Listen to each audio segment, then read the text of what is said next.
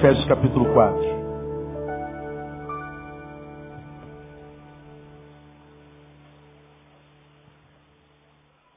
Para você que vem a primeira vez, queremos dizer para você que você está pegando um bonde andando. Nós estamos estudando essa palavra desde 6 de fevereiro. E tem feito muito bem a nossa alma, amém, igreja? Essa palavra tem me abençoado, você não tem noção de como ela tem me abençoado e como é gostoso estudar a palavra de Deus. Versículo 30, não entristeçais o Espírito Santo de Deus, se a gente entendeu e aprendeu que porque nós o amamos, quando entristecemos, nossa vida perde sentido.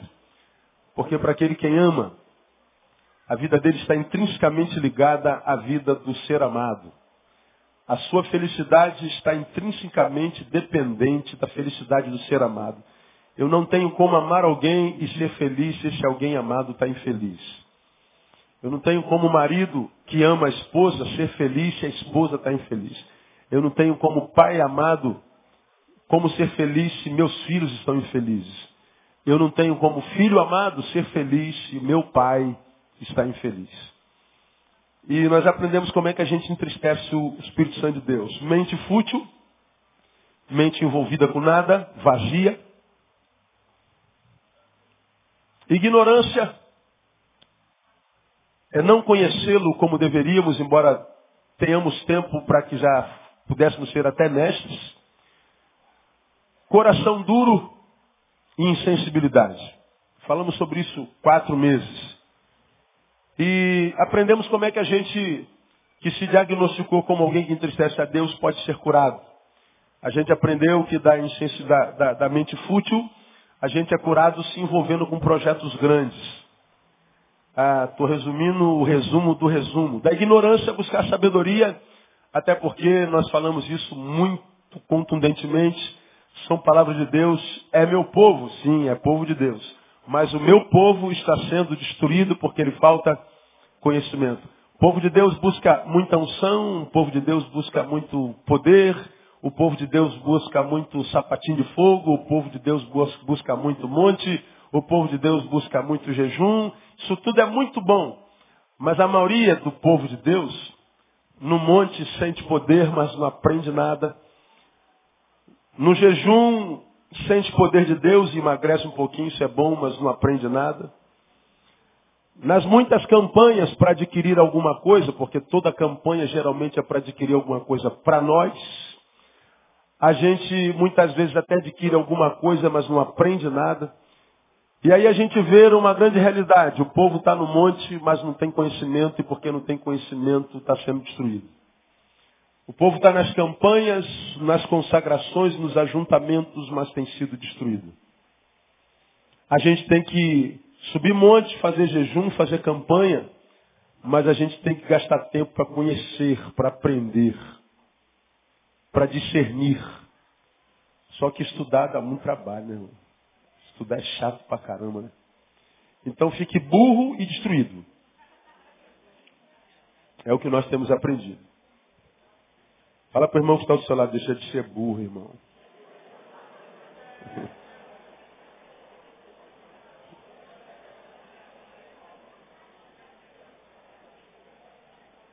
Quando você for visitar a igreja de novo, vocês são livres para visitar qualquer igreja do mundo.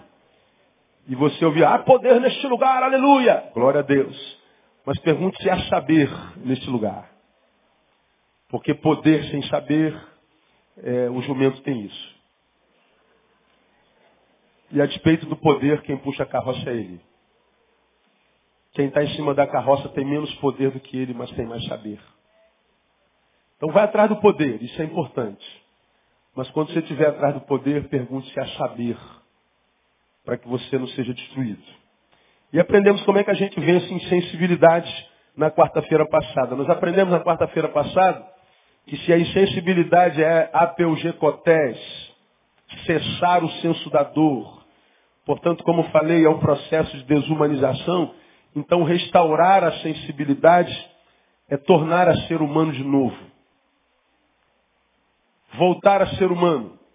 E nós pegamos uma definição da ciência na quarta-feira passada sobre o que é ser humano. Nós ficamos impressionados com o que nós ouvimos lá. Eu fiquei impressionado com o que eu ouvi. É, esse processo de mente fútil, ignorância, coração duro, insensibilidade, aprendemos é o processo de desconstrução, de desumanização. É o processo de coisificação. A gente vai de ser humano se transformando em coisa, até perder o senso da dor. E o outro? O outro não vale nada, não tem nada a ver com ele, dane-se, que se dane. Não sinto mais nada por ninguém, não estou preocupado com a dor de ninguém. O outro é uma coisa, coisa não se ama, coisa se usa. Então é um processo. Para a gente, ser curado disso, a gente então tem que sair da coisificação para a humanização. Voltar a ser gente, voltar a ser humano. Aí nós vimos a definição da ciência sobre o que é ser humano. O ser humano é um animal, membro da espécie de primata bípede, Homo sapiens, pertencente ao gênero Homo, da família Hominidae. Seu cérebro é altamente desenvolvido, com inúmeras capacidades, entre as quais algumas principais. Raciocínio abstrato, linguagem, introspecção e resolução de problemas. Diz mais, desde o surgimento da civilização, os humanos são uma forma dominante de vida biológica. Então a definição científica do ser humano é que ele possui, entre muitas capacidades, quatro primordiais. Raciocínio abstrato. Segundo, linguagem, capacidade de comunicação. Introspecção, viajar para dentro. Se autodiscernir. E resolução de problemas. Aí o interessante é que esse processo de desumanização a respeito do qual Paulo fala, é, pelo qual nós passamos, é, tem muito a ver com o que a ciência diz ser um ser humano. Veja, raciocínio abstrato. Isso é uma das qualidades principais do ser humano. E como é que a gente entristece o Espírito Santo? Mente fútil. Não usar raciocínio. De um lado a ciência diz, o ser humano, ele tem capacidade de raciocínio. A Bíblia diz, a gente entristece o Espírito Santo quando a gente tem mente fútil, pouco raciocínio. Do outro lado, a ciência diz que uma das capacidades do ser humano é de linguagem, de comunicação. E a outra forma como se entristece o Espírito Santo, ignorância. Ignorância se dá pela incapacidade relacional, de comunicação. A gente aprende porque tem alguém que aprendeu primeiro que a gente, comunica-se com a gente, usa a linguagem e perpassa o saber. Então, esse ser humano, quando perde a capacidade de aprendizado, se torna um ignorante, ele está minimizando o humano que há nele. Terceira característica, resolução de problemas. E o terceiro, é, característica que Paulo fala que entristece a Deus é o coração duro. Ou seja, o coração dele endurece e ele não resolve mais problema, ele guerreia. Ele faz guerra. E aprendemos na última qualidade do ser humano que ele tem essa capacidade de introspecção e a Bíblia diz que quando a gente passa pelo processo de desconstrução, a gente se torna insensível. A gente perde a introspecção, a sensibilidade. Impressionante como ciência corrobora o que diz a Bíblia. Aí nós aprendemos na quarta-feira passada que, como a gente pode ver, nosso desafio não é buscar experiências sobrenaturais. Nosso desafio é voltar à naturalidade. Nós crentes falamos de sobrenatural o tempo inteiro.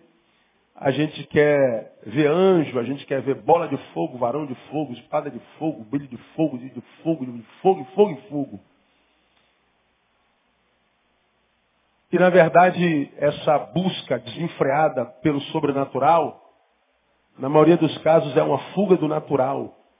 Porque é muito mais fácil viver o sobrenatural do que viver o natural. É muito mais fácil viver a sobrenaturalidade do que a naturalidade. Falamos, é muito mais fácil falar em língua estranha do que dizer bom dia para quem nos ofende. Não é mais fácil falar com Gabriel do que com seu Joel que mora na porta da frente. Porque o seu Joel, ele arranhou meu carro e disse, vai ficar por isso mesmo. E a Bíblia diz, desgraçado, né, irmão? Não, a Bíblia não diz quem diz é a gente. Ele se tornou um inimigo, mas o inimigo tem que ser tratado como um amigo. Aí a gente vira as costas para o Joel, mas vai para a igreja falar com Gabriel. Aí é mole, né, irmão? É muito mais fácil ver a sobrenaturalidade do que a naturalidade. Por exemplo, é muito mais fácil vir ao culto de consagração, vir à casa de Deus no culto de consagração, do que ir à casa de quem ofendemos e pedir perdão. Para a casa de Deus, consagração, é mole. Agora vai na casa do seu João pedir perdão. Aí é difícil, né, irmão? É muito mais fácil viajar nas asas da adoração do que caminhar nas estradas esburacadas do nosso caráter. Nas mentiras, nas dissimulações, nas fofocas, nas ausências de misericórdia, nas desobediências, nas ganâncias. Então vamos viajar na adoração. Nós temos que aprender a caminhar na estrada esburacada do nosso ser. Tão deformado, dissimulada e mentirosa. Então nós é, tornamos-nos novas, to, tornarmos nova criatura, não é passar da transformação de, de um homem num santo, mas é passar na transformação de um santo em homem. Teu desafio, o meu desafio, o desafio da igreja evangélica no Brasil, não é pegar esse homem que nós somos e tentar viver uma santidade que impressiona Deus, não. É pegar esse santo que nós somos e tentar nos transformar em humanos. Porque todos nós somos humanos da forma errada. Bom, pastor, eu, eu tenho mente, mas minha mente não está envolvida com nada grande. Tenho 30 anos de crente, não sei nada de Bíblia. Por causa disso, pastor, eu tenho um coração muito duro, eu, eu, eu sou muito ferro e fogo água e fogo. Sou muito. Consigo estender a mão, eu não tenho muita paciência, meu pavio é curto, aliás, eu não tenho pavio há muito tempo. Perdi a sensibilidade, a minha vida é uma vida amargurada, fria, frígida. Minha relação é só com a instituição, com a religião. Eu virei essa coisa que o senhor está falando. E como é que, como é que eu faço para me transformar em gente de novo, uma gente sensível, uma gente amiga, celebrativa, que viva uma vida que vale a pena ser vivida? Como é que acontece esse processo? É, é sobre isso que a gente vai falar hoje. Nós vamos aprender esse processo de humanização com Jesus. Queria passa, passa uma paginazinha. Vamos a Filipenses capítulo 2.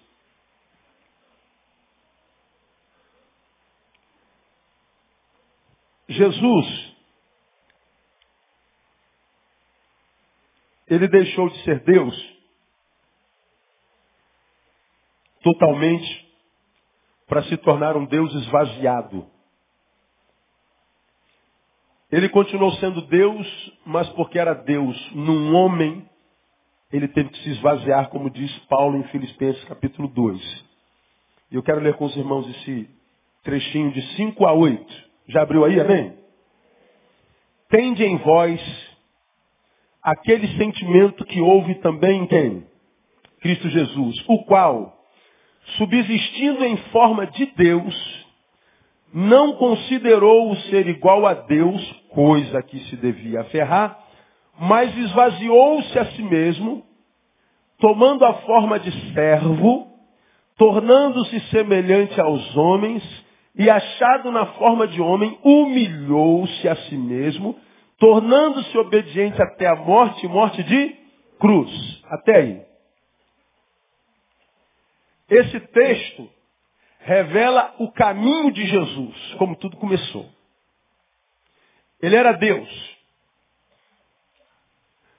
Mas não usurpou, usurpou ser Deus. Não valorizou a sua condição plena de deidade. Mas diz que ele esvaziou-se. Diminuiu-se. Empobreceu-se. Humilhou-se e se transformou nessa forma decadente que nós somos, se transformou em homem. Qualquer ser humano normal, qualquer um ser normal, sonha com um amanhã que seja melhor do que o quê?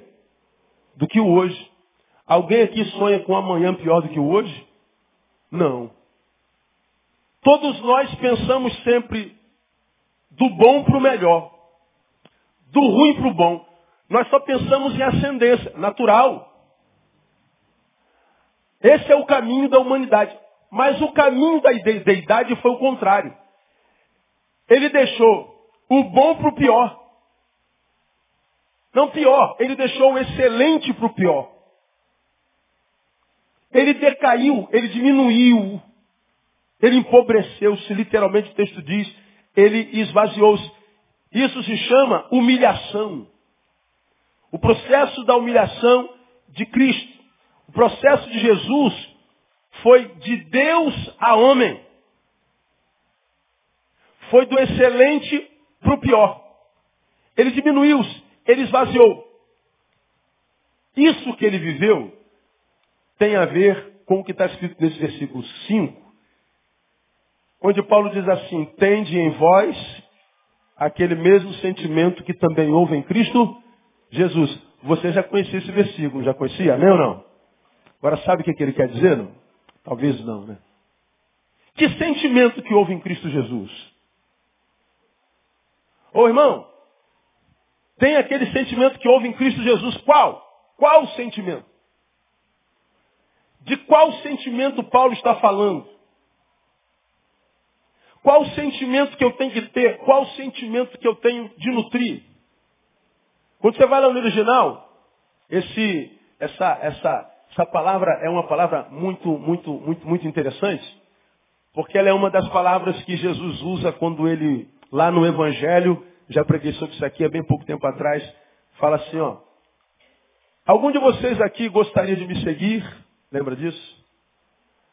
Eu, tio, tio, eu, eu, eu quero te seguir. Aí o tio Jesus falou assim, calma, não venha já não, fica aí. Stop, não se mova. Se você quer vir após mim e quer que isso seja bom para você, não basta vir após mim. Há um processo a se seguir. Primeiro, se alguém quer vir após mim, diga você. Negue-se a quem? A si, não é o próximo. Ah, eu estou disposto, Jesus, então posso ir. Não, não, tem outro processo. Negue-se a si mesmo, o que mais? Tome o quê? A sua cruz. Está disposto? Então agora você pode me seguir. Porque se você se negar, tomar a cruz, me seguir, dá certo. Tua vida vai ser abençoada. Agora, se você me seguir, ainda que me siga a mim, se você fizer isso sem se negar e sem tomar cruz, vai me seguir à toa. Jesus está dizendo, há como seguir o Messias, há como se relacionar com Deus, isso não quer dizer absolutamente nada. Sem que isso queira dizer absolutamente nada. Ele está dizendo, é possível que pessoas me sigam e fosse como se estivesse seguindo a qualquer guru humano. É possível que pessoas passem pelo relacionamento meu ou comigo sem que de mim absorva absolutamente nada. Há muita gente que me segue, diria Jesus nesse texto, que me segue à toa, está perdendo tempo. Não deveria perder esse tempo porque a gente só tem uma vida para viver. E quando é que a gente perde tempo? Quando a gente não se nega. Quando eu vou seguir a Jesus e tenho que carregar o meu eu velho, o meu velho homem em mim. Quando eu quero por um lado, fazer a vontade dele, mas não mato aquele eu em mim que não quer fazer a vontade dele. E aí eu o estou seguindo, desejoso de fazer a sua vontade, mas tenho eu em mim querendo voltar para trás o tempo inteiro. Sentindo saudade do Egito como Israel. E que como Israel vai murmurar o tempo inteiro como Israel. Foi para isso, Moisés, que tu não tiraste lá do, do Egito, para a gente morrer de sede aqui? Foi para isso que tu nos tiraste daqui para morrer de fome aqui? Foi para isso que tu nos tiraste do Egito para morrer aqui diante de Faraó? O povo via milagre o tempo inteiro, mas milagre não adiantava, não gerava fé, não gerava equilíbrio, não gerava a bênção da permanência, da longevidade. Por que, que milagre não adiantava? Porque havia uma personalidade neles que não queria estar perto da vontade de Deus e do Deus que tem a vontade para nós. Quando a gente segue a Jesus e tem um eu inflado dentro de nós, que não se submete à sua palavra de jeito nenhum, ainda que haja um outro eu que queira se submeter, esse outro eu está sempre me puxando para trás, eu não consigo permanecer. Aí você vê, como eu tenho pregado aqui sempre, essa geração de crentes que não permanece, não consegue se firmar na palavra, não consegue ficar firme no Senhor, não consegue, em hipótese alguma, manter-se equilibrado, está sempre naquela unção da roda gigante, um dia bem, um dia mal, um dia bem, um dia mal, um dia bem, um dia mal, um dia bem, um dia mal, e permanece dia mal, e aí se frustra com Deus e diz, onde é que eu errei? Errou porque não se negou. O que, que aconteceu com Jesus de homem a Deus? Ele negou a sua deidade e tornou-se homem completamente. Foi obediente até o fim. Obediente até que tipo de morte? Morte de cruz. Ele está dizendo, você tem que ter o mesmo sentimento que houve em Cristo Jesus. Qual? De negar-se a si mesmo. Agora, na tua cabeça, como na minha, vem logo a pergunta, pô, pastor, mas isso é muito difícil, cara. Como é que a gente faz isso? Porque toda vez que eu me sinto fraco, eu vou lá para o monte, eu subo, subo, subo, subo, subo, subo. Mas não adianta nada. Mas sabe por que, que não adianta? Você ora, aí fica um mês de santidade e peca. Aí a culpa te estraçalha. Aí você diz, eu não valho nada. Eu sou uma crente porcaria. Eu sou um crente desgraçado. Eu sou, eu não valho nada. Quer saber? Eu vou abandonar tudo. Aí tu vai para o mundo, aí alguma coisa ela diz assim, pô, aqui não é meu lugar. Isso aqui não é meu lugar. Eu não quero isso para mim, eu quero aquilo lá. E você volta para cá. Aí você fica feliz, agora vai! Aí dura um mês, aí tu vai peca de novo. Aí você fala, meu Deus, eu não consigo. Isso não é para mim. Eu não vou ficar aqui vivendo essa hipocrisia. Aí tu vai para o mundo. Aí tu vai para a cabana do Catone. Aí aquilo está te zoando, um monte de mulher e coisa linda, mas lá no fundo tem uma luzinha assim, não é teu lugar. O pai que coordena isso aqui não é teu pai. Você está aqui como filho adotivo, sai daí, você tem pai. E você no meio da noite sai, vai embora, não, amanhã eu vou para a igreja, e tu vem para a igreja, aí Deus fala contigo naquela palavra, tu chora, tu cai de joelho, baba, e eu te amo Jesus, estou apaixonado por ti. Aí você fica mais um mês no óleo, expulsando demônio, achando que todo mundo é menos crente que você, uma coisa de louco. Aí daqui a pouco cai de novo. Aí no sábado você está na cabana do café de novo.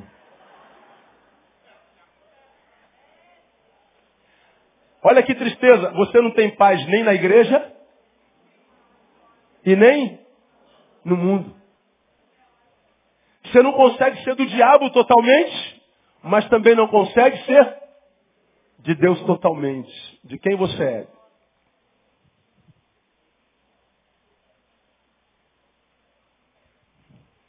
Ping-pong, toque, toque, toque, toque, toque. Quem recebe raquetado o tempo inteiro, logo, logo quebra. Por que, a gente não consegue? Por causa do caminho. A gente acha que somos homens tentando buscar a deificação, a santificação. Deus tentando ser homem e nós homens tentando ser Deus. Porque quando você diz assim, eu só vou ser santo quando eu não desejar mais, você está dizendo, então vai se transformar em Deus. Porque só não pode ser tentado pela carne quem não está na carne, quem não tem carne. Porque se você tem carne, meu amigo, como eu falei alguns minutos atrás. Ah, antes de você se converter, gostava de mulher? Amém ou não? Depois que se converteu, continua gostando de mulher. Antes de se converter, gostava de dinheiro? Se converteu, continua gostando de dinheiro. E o pior, antes de se converter, era fofoqueira? Era. Depois de se converter, tua língua continua inflamada pelo diabo.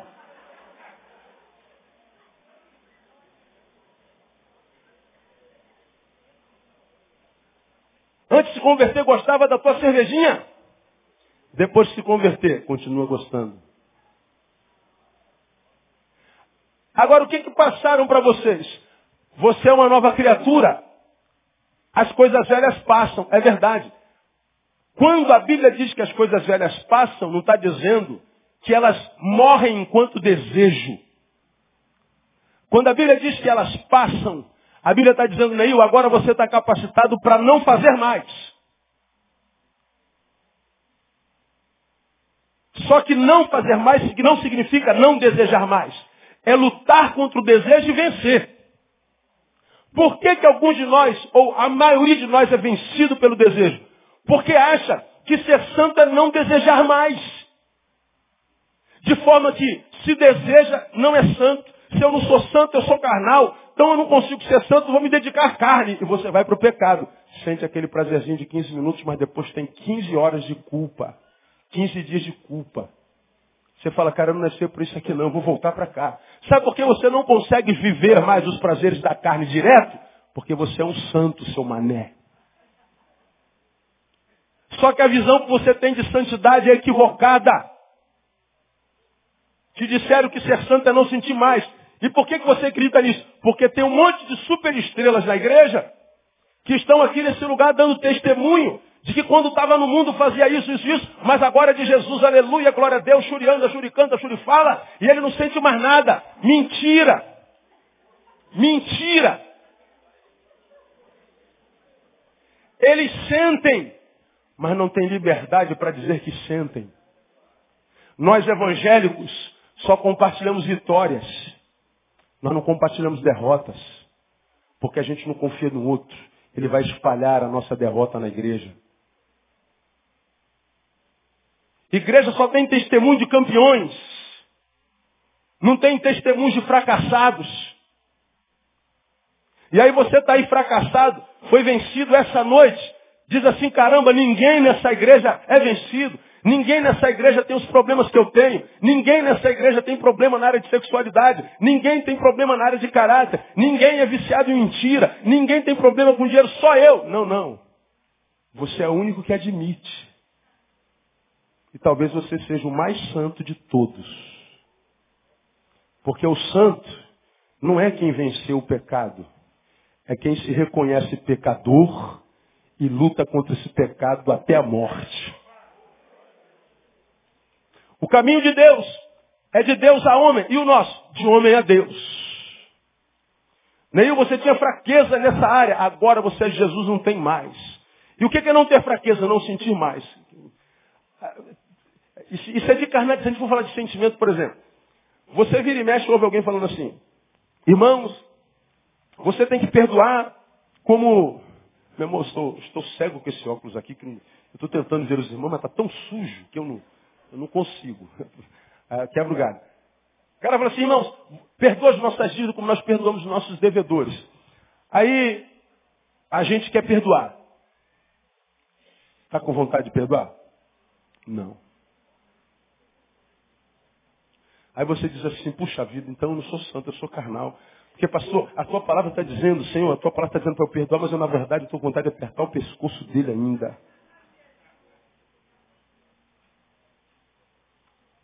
Tua palavra diz que eu tenho que orar pelos meus inimigos. Eu tenho vontade de orar para ele ser atropelado, preciso levar.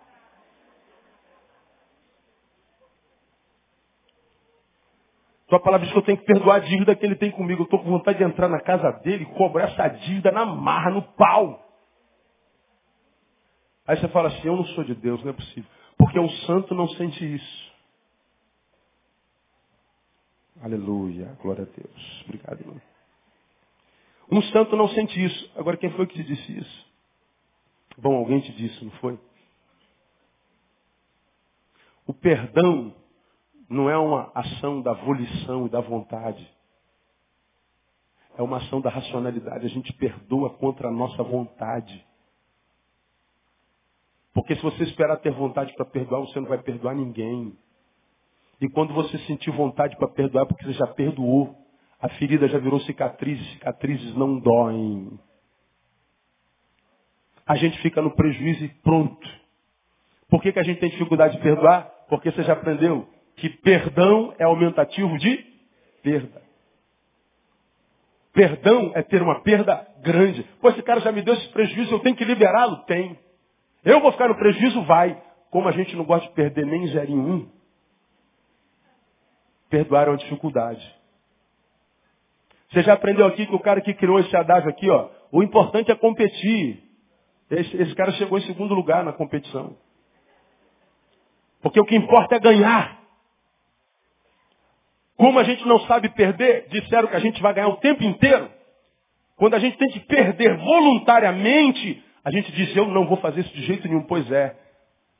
Isso talvez seja carnalidade. Agora, não sentir vontade para perdoar isso não é carnalidade, isso é humanidade.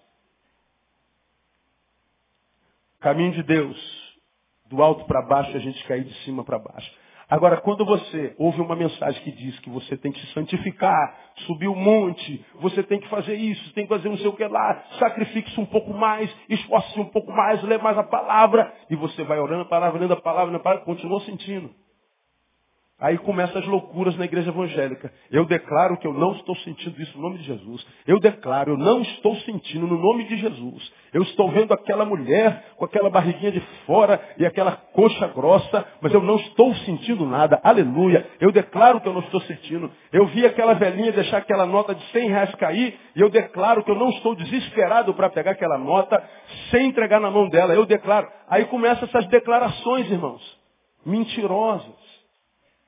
Você está declarando uma coisa que não é verdadeira. O verdadeiro santo, ele não vai empavonar nem espiritualizar coisa. Ele vai dizer, Deus, está vendo aquela mulher com aquela barriga de fora, aquela coxa de fora, aquele nariz de fora, está tudo de fora. Meu Deus, eu não estou conseguindo nem cultuar por causa dela, Senhor. Então, Senhor, eu vou cultuar de costas. Hoje eu vou ser adorador sem face.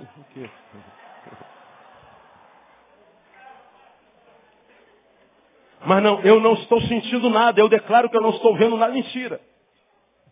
Senhor, a irmã veio ofertar aqui, que é uma notinha de 100 reais ali, ninguém viu, só eu que estou vendo. Senhor, se eu te contar o que eu estou sentindo aqui, o senhor não vai acreditar. Falei, mas eu já sei, filho. Mas diga ao Senhor, eu não vou pegar e não pegue. Porque você vai se surpreender quando você for falar para o Senhor das tuas fraquezas, você vai descobrir que Ele já sabia delas. E você já aprendeu aqui que Deus não entra em crise com as nossas crises. Quem entra em crise com as nossas crises são os homens, são as pessoas. E estar em crise não é pecado, o pecado é se entregar às crises sem luta. A gente acha que o nosso desafio como cristão é sair de homem para super-homem. Esse evento de homem para santo não é um evento cristão, é um evento nietzschiano. Porque foi Friedrich Nietzsche que criou o mito do super-homem. O alemão que acreditava na, na pureza da raça ariana, que dizia que tudo de bom que tinha na terra foi criado pelos arianos. E que dizia que toda raça não pura era uma raça inferior. Por isso, Nietzsche era aquele camarada que dizia que o pacifismo, a, a caridade, o amor ao próximo, são sentimentos ignóbeis. São sentimentos de gente fraca, de gente ralé, sentimentos incentivados pela sociedade judaico-cristã. Nós temos que limitar essa gente que tem esses sentimentos de caridade, de pacifismo, de perdão, de amor, porque isso cria uma raça inferior. Nós temos que nos superar a nós mesmos e nos transformar em super-homens. Isso é Nietzscheano não é cristão. Porque o cristianismo diz, Neil, se você é super, então você está longe do evangelho. Quando alguém chega e fala assim, olha, esse cara é um grande homem de Deus. Se é grande, não é de Deus. E se é homem de Deus, ele não é grande. A gente vive um evangelho que está mais para Nietzsche do que para Jesus. A gente está querendo criar uma casta de super-homens, de super-crentes, inatingíveis, intocáveis, incapazes de serem flechados pelo pecado. O que na verdade estamos criando, como aconteceu na extinta Alemanha, estamos criando uma raça de gente que não se enxerga e que só comete atrocidades com os outros, mas que no final entram em extinção. Quantos que já abençoaram vocês no caminho estão perdidos, estão pelo caminho? Quantos que você vê no teu caminho, em busca da tua humanidade, parecido com a de Jesus, você viu ficando pelo caminho? Eu comecei, ó, tem que aprender a perder gente. Nosso desafio é nos tornarmos humanos. E não super-humanos, nem super-homens, nem super-santos, porque não existe super. Se nós fomos super, fomos antes da mulher comer aquela maçã. Se é que era maçã. Mas depois daquela maçã, a morte entrou. A gente nasce, desde que nasce, a gente está terminando. Desde que a gente começa, a gente está acabando. Nasceu? Nasceu. Então você está caminhando para a morte. Todo início é o início do fim. Agora, por causa do que a gente faz entre o início e o fim, a gente imagina que é de uma casta superior. Quantos de nós acham que é superior a todo mundo? Os crentes acham que são mais importantes que os ímpios, que Deus ama a gente mais do que os ímpios. A gente acha que Deus ama mais a pastor do que o traficante. Agora, da onde que nós tiramos isso? Da, da ideia nietzschiana evangelical. Que nós somos uma raça ariana superior e pura. Mas pastor Jesus nos lavou do nosso pecado. É por isso que a gente está lavando. Porque você hoje ainda pecou. O caminho da santidade, meu irmão, é o caminho da humanidade. Quanto mais santo, mais humano. Quanto mais santo, mais normal.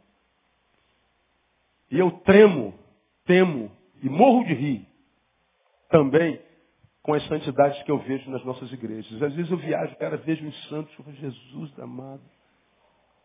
O camarada bota uma bandeira, bota um que passa, sai correndo no meio do salão. Aleluia! Eu falei, caraca. E a gente fica impressionado. A gente fica impressionado com os que veem anjos, demônios, os que vejam isso, aquilo, e discernem os mundos espirituais. Repare bem, quando você encontrar com alguém que está sempre no mundo espiritual, repare o mundo natural dele. Dá uma caminhadinha na casa, no casamento, nos filhos, nas finanças, nas relações. Dá uma olhadinha, só por curiosidade. Que você talvez vai entender porque está tanta gente caminhando no sobrenatural. Porque ele não consegue caminhar no natural, porque o natural dele é uma farsa. Deus não é Deus mentiroso, o pai da mentira é outro. Agora eu quero mostrar para vocês, nesse minutinho que nos falta, alguns caminhos para essa negação. Porque o caminho para a gente se tornar humano é esvaziando-nos de nós mesmos. Ter a mente de Cristo, segundo a palavra que está ali no original, tende o mesmo sentimento que houve em Cristo Jesus. Sentimento é a palavra pronesto, tende a mentalidade de Jesus. Tenham a mesma disposição mental. Qual é a disposição mental de Jesus? Qual é o mesmo mentalidade de Jesus? Esvaziar-se. Agora, nas nossas dinâmicas, a gente quer sempre se encher. A gente quer sempre mais. Por isso que na igreja tem essas brigas loucas por cargo, por microfones, por primazias, por títulos. Antes a gente se, se satisfazia em ser um diácono, um presbítero, no máximo um pastor. Aí começou a surgir o bispo, e o bispo primaz. Depois veio o apóstolo. Agora tem o patriarca. Amanhã vai ter o Jesus Júnior. Jesus Sênior. Sai Jesus, agora sou eu. A gente ri para não chorar. Chame um bispo de pastor. Por favor, bispo, tá, irmão? Pastor, eu fui há muito tempo atrás. Agora eu estou num outro nível. Da onde saíram esses níveis? Chame um pastor pelo nome. O título é importante, tem gente se matando por causa de título. Por que, que acontece isso aí? Porque a gente, ao invés de esvaziar, a gente quer inchar. E o pior, a gente incha mesmo. E a Bíblia diz que a gente está inchado. Qual é o caminho para essa negação de nós mesmos? Quais são as etapas desse processo de negação? É ter o sentimento de Jesus esvaziar-se. E qual é o sentimento de Jesus? Esvaziar é esvaziar não para ser o chefe, mas para ser o servo. Esvaziar não para ser servido, mas para servir. Esvaziar não para ser o fim da bênção, mas para ser o meio. Esvaziar não para ser o primeiro, mas para ser o igual. Essa é a mentalidade de Jesus. Portanto, se a gente analisar a mentalidade, por exemplo, da liderança da igreja ou da igreja, a mentalidade da igreja não é igual à mentalidade do cabeça que é Jesus. A igreja anda na contramão, na contramão de Jesus. Portanto, a igreja tem atrapalhado o reino de Deus na terra. Nunca houve tanta fome de Deus como há hoje no planeta. Eu nunca vi tanta fome de Deus como hoje. Mas como, pastor? E por que então que essa gente não está toda em Deus? Porque entre Deus e ela tem a igreja. E a pessoa entende que para chegar a Deus tem que passar dentro da igreja. E há muita gente desistindo de Deus por causa da igreja. Há muita gente desistindo da mensagem por causa do mensageiro. Jesus eu quero, igreja não. Para com qualquer teu. Parei na rua agora no sinal, estava de moto no final de semana, o cara me conheceu.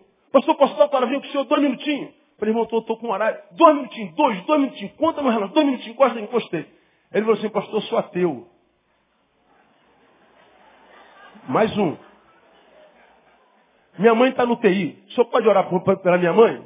Falei, agora, desci da moto, tirei o capacete. Como é da tua mãe? Fulano de tal. E eu orei. Falei, Deus te abençoe, obrigado. Falei, que ateu é esse, meu?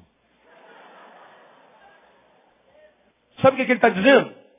Eu olho para a vida dos crentes, dos pastores, ligo a televisão, tenho asco. Mas o Deus que eles pregam eu até queria, mas para me achar esse Deus, para eu achar esse Deus, tem que me transformar neles? Tem, então abra mão de Deus. Ora o Senhor por mim. Esses estão no teu trabalho, estão na tua faculdade, é teu chefe, é teu empregado. Estão lá, gostam de você aberto, porque você é um crente sangue bom. Vai falar de Jesus para ele, muitas vezes ele não gosta, mas fala assim, ó, posso orar por você? Ah, irmão, ninguém nega uma oração. Ninguém. Nunca ninguém negou uma oração quando eu ofereci. Agora, quanta gente, só porque eu cheguei e falei assim, esse cara é pastor, o cara já ia saindo assim, ó. Daqui a pouco vai querer enfiar Jesus na minha goela. Eu estou fora desse negócio. Agora, quando a gente chega assim, eu posso fazer oração? Pronto, acabou, para tudo. Porque a oração é Deus. Jesus virou símbolo de religião. A igreja tem atrapalhado o reino de Deus. Por mais esquisito que isso possa parecer. A mentalidade de Jesus era servir. Abra sua Bíblia em Mateus capítulo 20 vai dar para terminar, não. De, claro, nunca dá, né, irmão? Então, hoje não ia ser diferente. Mateus capítulo 20. Termino aqui e a gente continua semana que vem.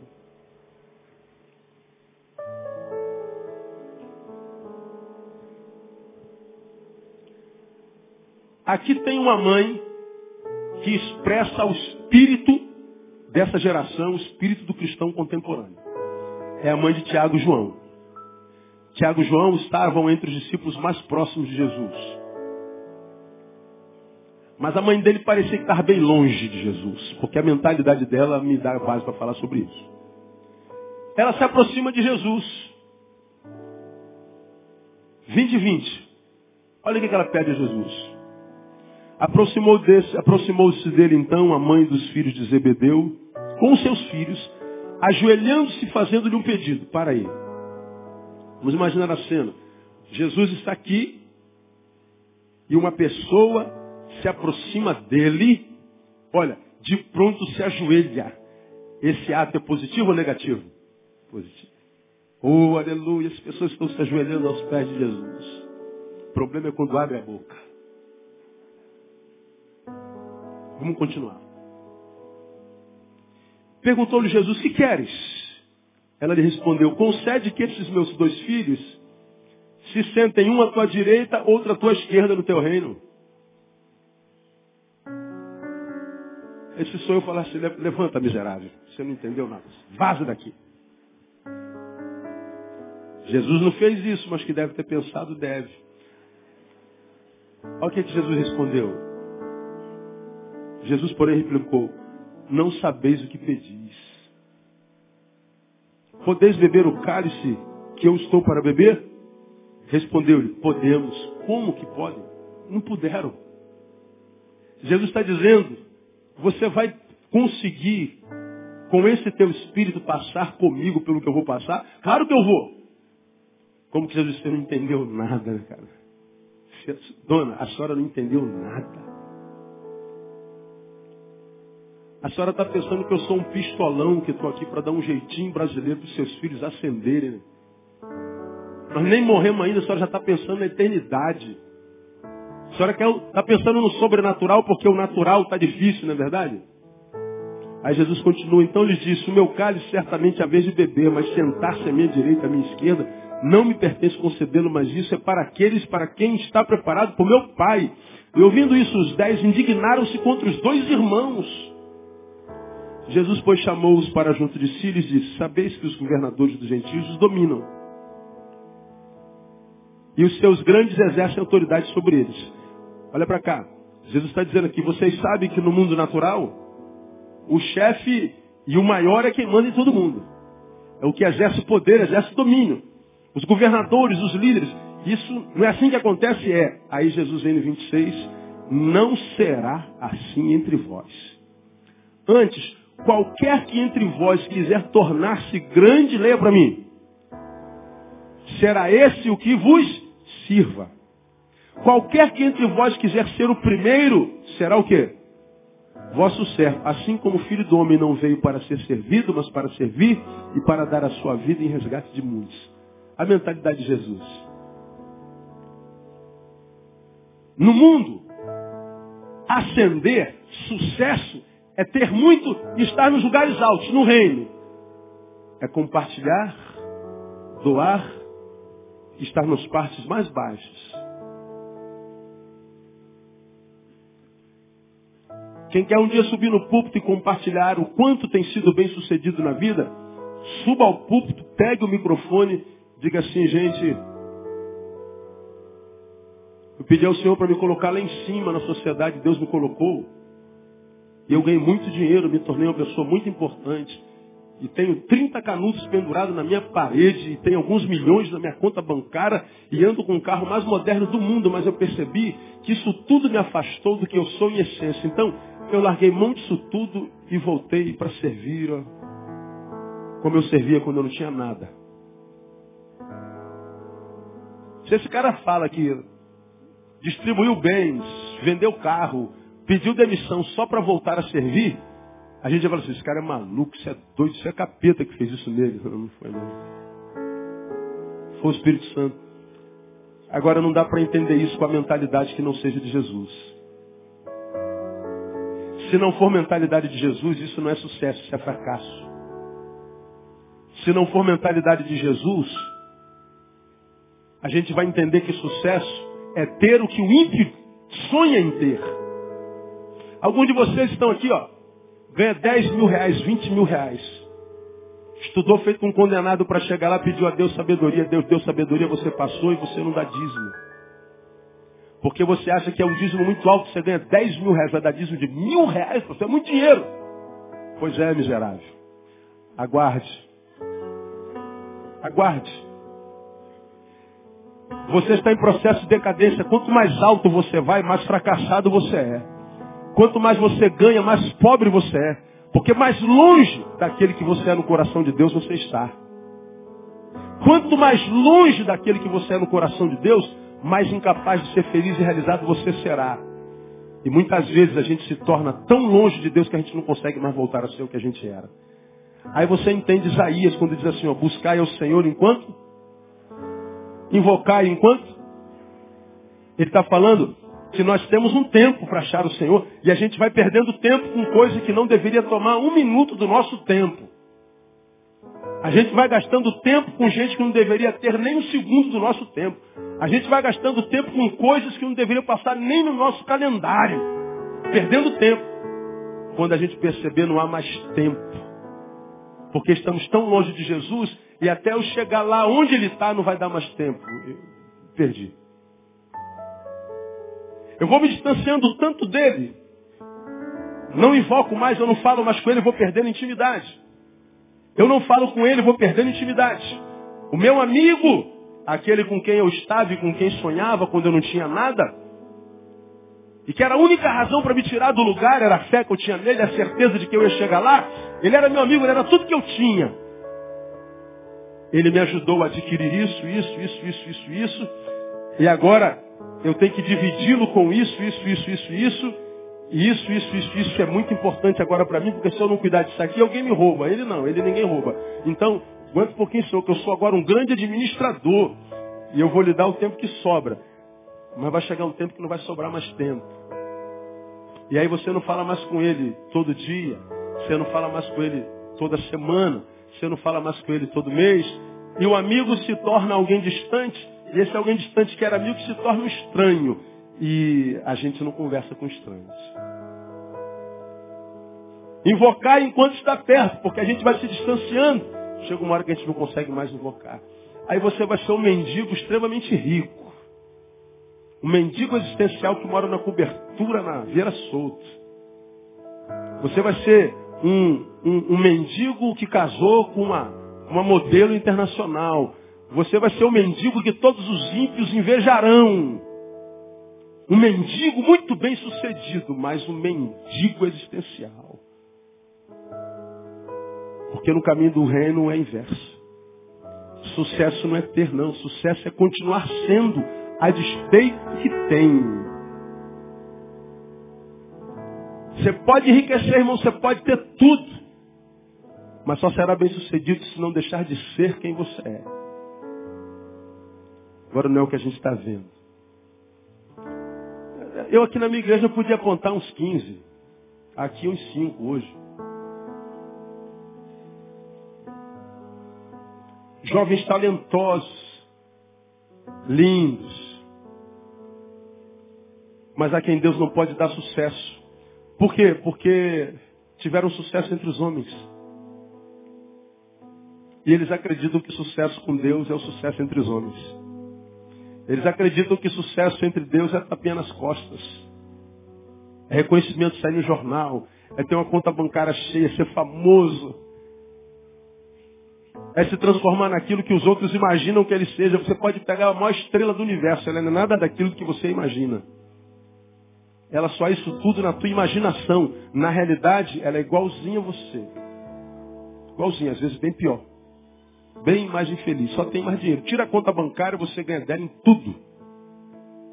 E como você já aprendeu, o dinheiro compra tudo, só não compra o essencial. O maior é o servo. Pastor, eu quero, eu quero crescer no Evangelho. Sirva.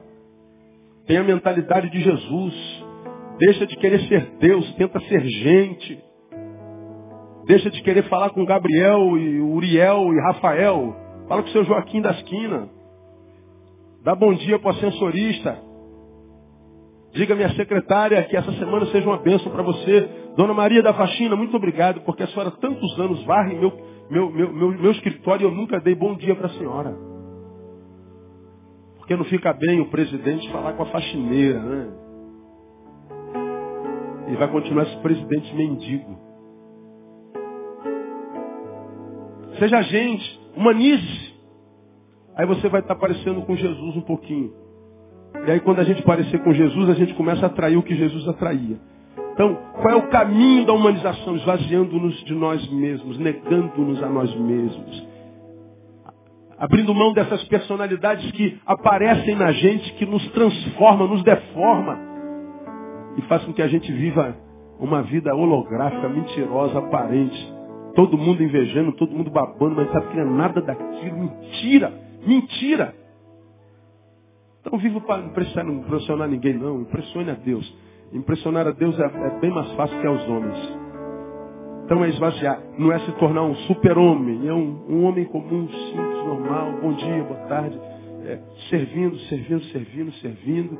E continuar servindo, servindo, servindo e, e, e, se impedindo de ser um inútil, de viver por seu umbigo, de se impedir de se isolar e não fazer parte da sociedade, do meio ambiente, da terra, da, da, do planeta, da casa azul que é a nossa, fazendo a tua parte. Aí você vai ver que quando você começar a abençoar, a servir, a vida começa a mudar. Quando a vida começa a mudar, você vai entender que ela não muda pela quantidade de frequência ao culto mas pela quantidade de serviço prestado ao Senhor, ao próximo. Aí de repente você não precisa nem mais vir à igreja segunda, terça, quarta, quinta, sexta, sábado, domingo, segunda, terça, no culto das 8, 10, 12, 14, 16, 18 e 20. Não, de repente vai sobrar tempo você almoçar com um amigo, com a esposa, vai dar tempo para pegar um cineminha. No sábado vai dar para pegar uma prainha, vai dar para ler um livrinho, vai dar para tirar um cochilo à tarde, uma vez por semana. vai ter um pouquinho mais de tempo para você, para seu filho, vai dar para jogar bola com ele, brincar de boneca com ela, vai dar para tirar férias em janeiro, vai dar para viver a vida. Porque não há nada que você possa fazer para Deus que seja necessidade para Ele. Mas há um milhão de gente do teu lado que tem necessidades homéricas. Mas você não serve. Então você não é humano. Se não é humano, Deus não tem plano contigo. Esvaziando de nós mesmos. Pastor, quais são as etapas desse esvaziamento? A gente fala na próxima quarta-feira. São três. Simples, simples, simples. Que só não passa por essa etapa quem não quer. Porque se você quiser virar gente, de forma que o Espírito Santo possa habitar em você e nunca mais permitir que você deixe de sê-lo, você pode. Aí você vai ver a diferença entre o que serve a Deus e o que não serve. Você vai ver a diferença entre um ímpio e um crente. Você vai ver a diferença entre um cidadão do céu e um cidadão da terra. Porque há um povo na terra que Deus resolveu chamar de seu. E no meio desse povo está teu nome. Faça valer a pena o seu chamado. Peça ao Senhor a mentalidade de Jesus. Esvazia-se e sirva para que você possa viver até o último dia da tua vida e nunca venha morrer antes da morte chegar, como a gente está vendo acontecer por aí. Deus te abençoe. Vamos aplaudir.